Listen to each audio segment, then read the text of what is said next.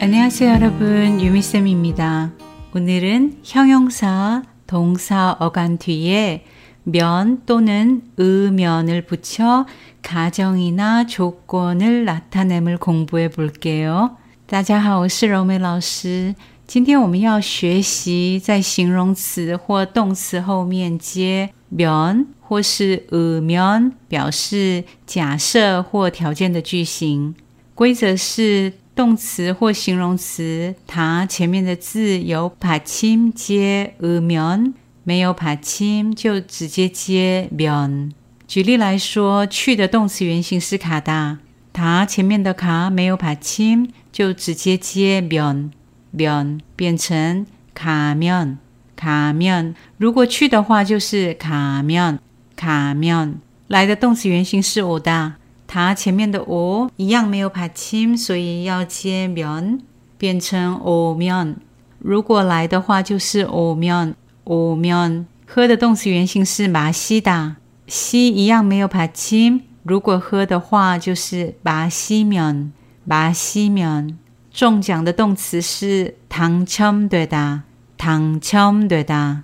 돼一样没有받 침。 所以，如果中奖的话，就是당첨되면 당첨되면陷入、掉入的动词是빠지다빠지다其一样没有받침如果掉入的话，就是빠지면빠지면结束是끝나다끝나다拿没有받침 所以，如果结束的话，就是끝나 면， 끝나 면。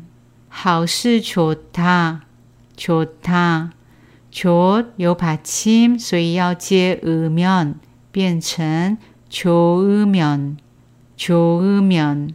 如果好的话，如果喜欢的话，就说좋으 면， 좋으 면。 有事있다있다 이有받침要接의 면， 变成있으 면。 如果有的话，或是如果在的话，就说있으 면。 写的时候是있으 면， 念的时候是있으 면， 있으 면。 吃的动词是먹 다， 먹다的먹有받침所以要接의 면， 变成먹으 면。 如果吃的话，就是먹으 면， 먹으 면。 收到的动词是받 다， 받 다， 받有받침所以一样接으 면， 变成받으 면。 如果收到的话，就是받으 면， 받으 면。 接下来我们用句子练习。如果去台湾旅游的话，请帮我买凤梨酥。 타이완에 여행 가면 펑리수 사주세요. 타이완에 여행 가면 펑리수 사주세요. 下一句是如果来到首尔请跟我联络联络是연락 연락请跟我联络是用给这个动词所以是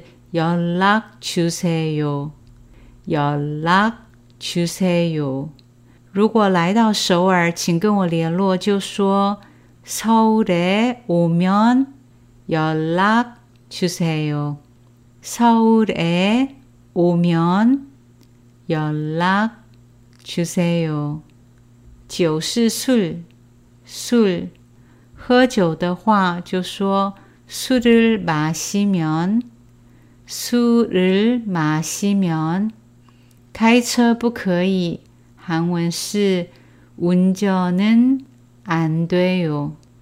운전은 안 돼요. 喝酒的话不可以开车哦就说 술을 마시면 운전은 안 돼요.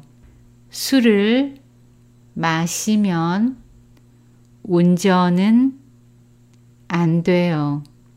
乐透是外来语 로또 로또 如果中乐透的话就是 로또에 당첨되면 로또에 당첨되면 第一最是제일 제일 首先是 먼저 먼저 这里再学一个想要的句型，只要把动词原形的다改成고싶어 요， 고싶어 요， 写的时候是고싶어 요， 念的时候是고싶어 요， 就是想要这个动作。例如，我想去，就说가고싶어 요。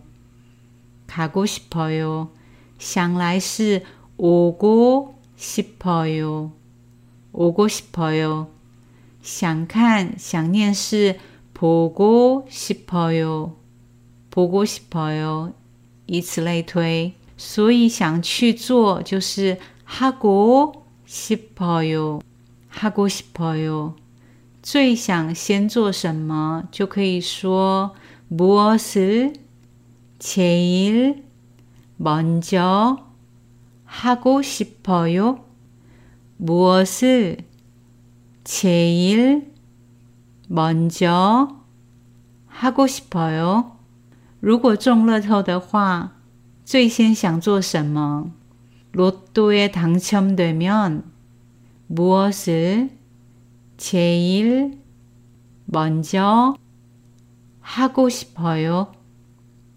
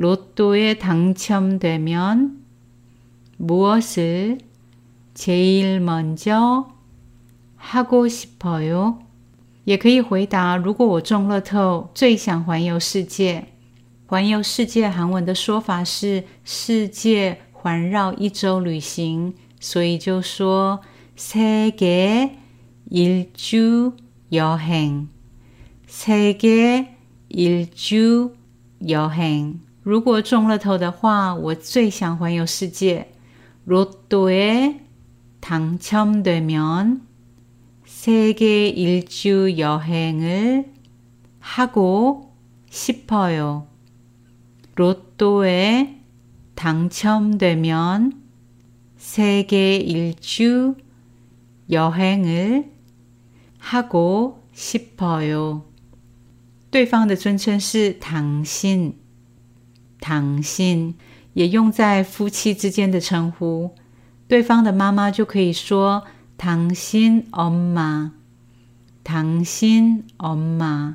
之前学过什么跟什么的跟口语的说法是랑 랑。 你妈妈和我是당신엄마랑나 랑， 당신엄마랑나 랑。 水是 bul bul，掉进落入水里就说 bul e b a j i d a bul e b mulle 如果落水就是 bul e b a j i mulle 救援是。苦哈达苦哈达预计要救是구할거예 요， 구할거예 요。 所以这个例句是：如果你妈妈和我掉进水里，你会先救谁？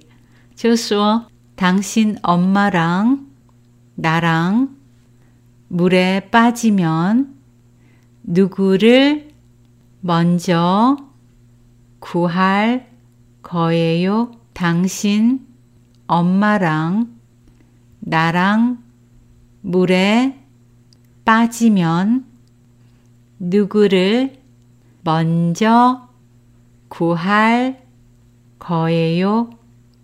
下一句是疫情结束的话 코로나가 끝나면 首先要去日本 제일 먼저 일본에 갈 거예요. 제일 먼저 일본에 갈 거예요. 如果疫情结束，我要首先去日本。코로나가 끝나면 제일 먼저 일본에 갈 거예요. 코로나가 끝나면 제일 먼저 일본에 갈 거예요. 如果天气好，预计要去野餐。天气好是 날씨가 좋아요. 날씨가 좋아요. 野餐是外来语 picnic picnic 预计计划要去野餐就是 picnic 갈 거예요. picnic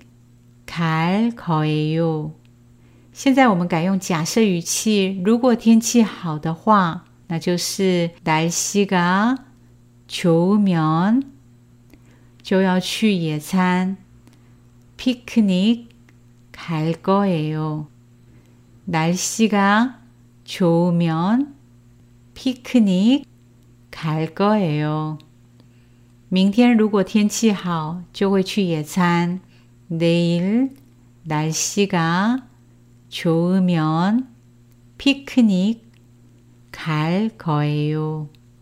疑问问题是 질문 질문 有疑问的话就说 질문이 있으면 질문이 있으면 留言是 댓글 댓글 留言的动词是留下，所以是 남기다 남기다 请留下是 남겨주세요 남겨주세요 남겨주세요 如果有疑问，请留言就说 질문이 있으면 댓글을 남겨주세요.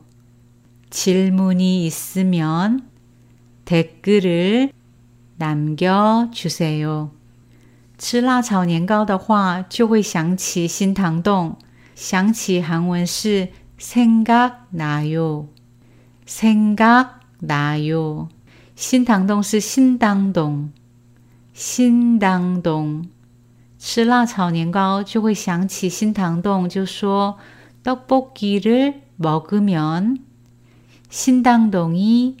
생각나요.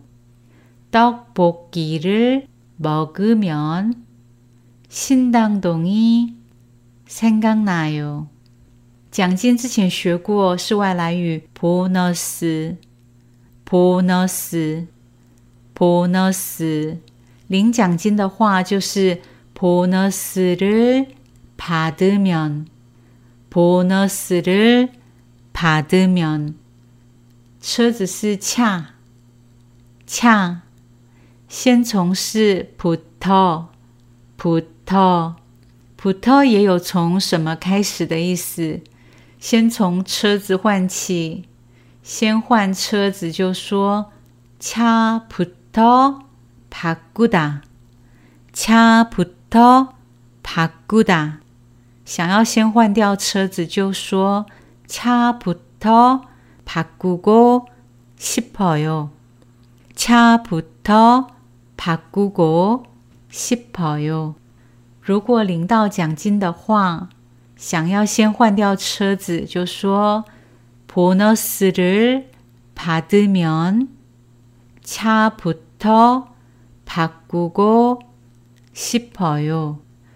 보너스를 받으면 차부터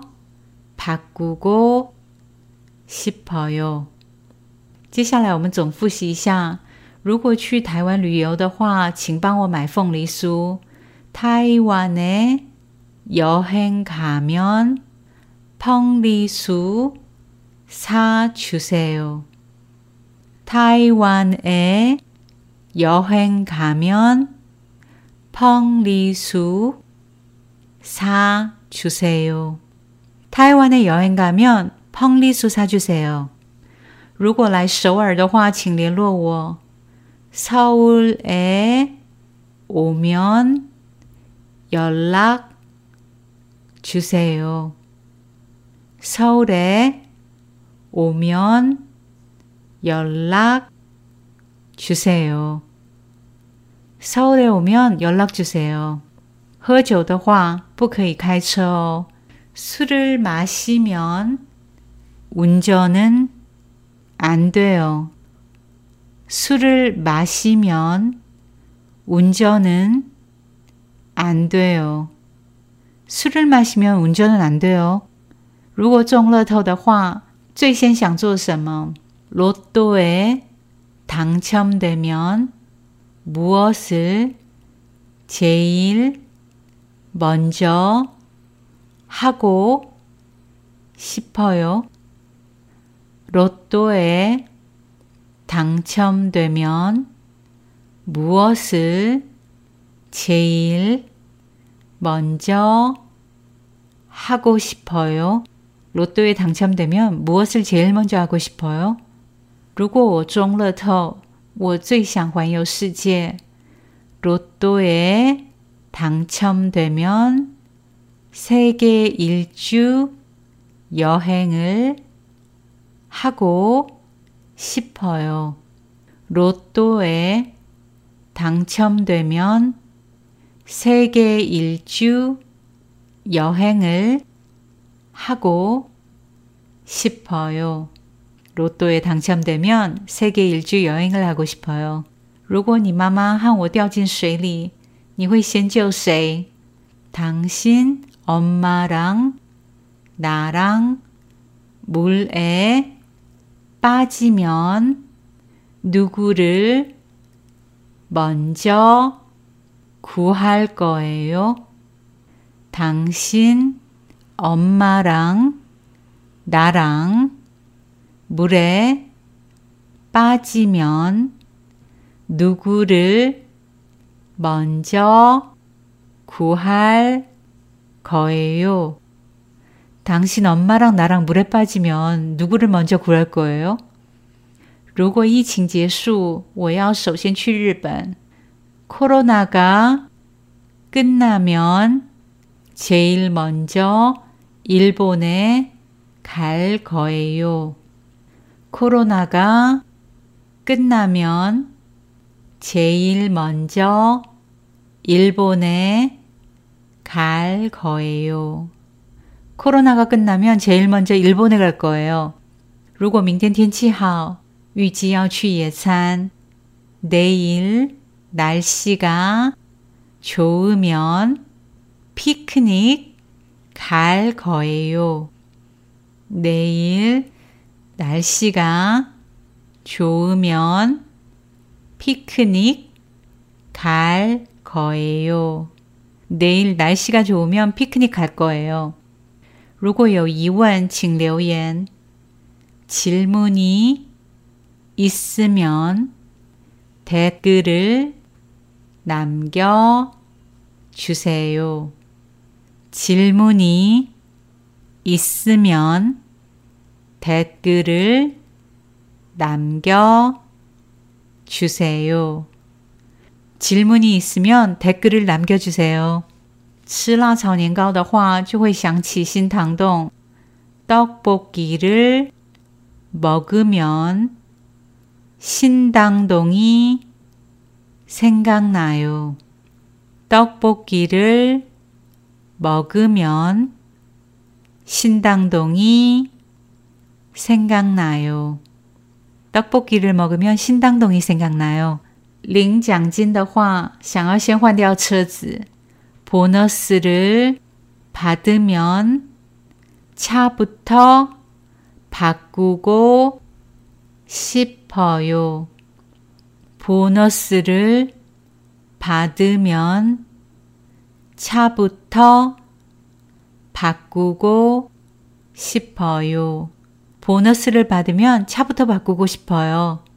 오늘도 수고 많이 하셨습니다. 오늘은 여기까지. 우리는 다음에 또 만나요. 안녕.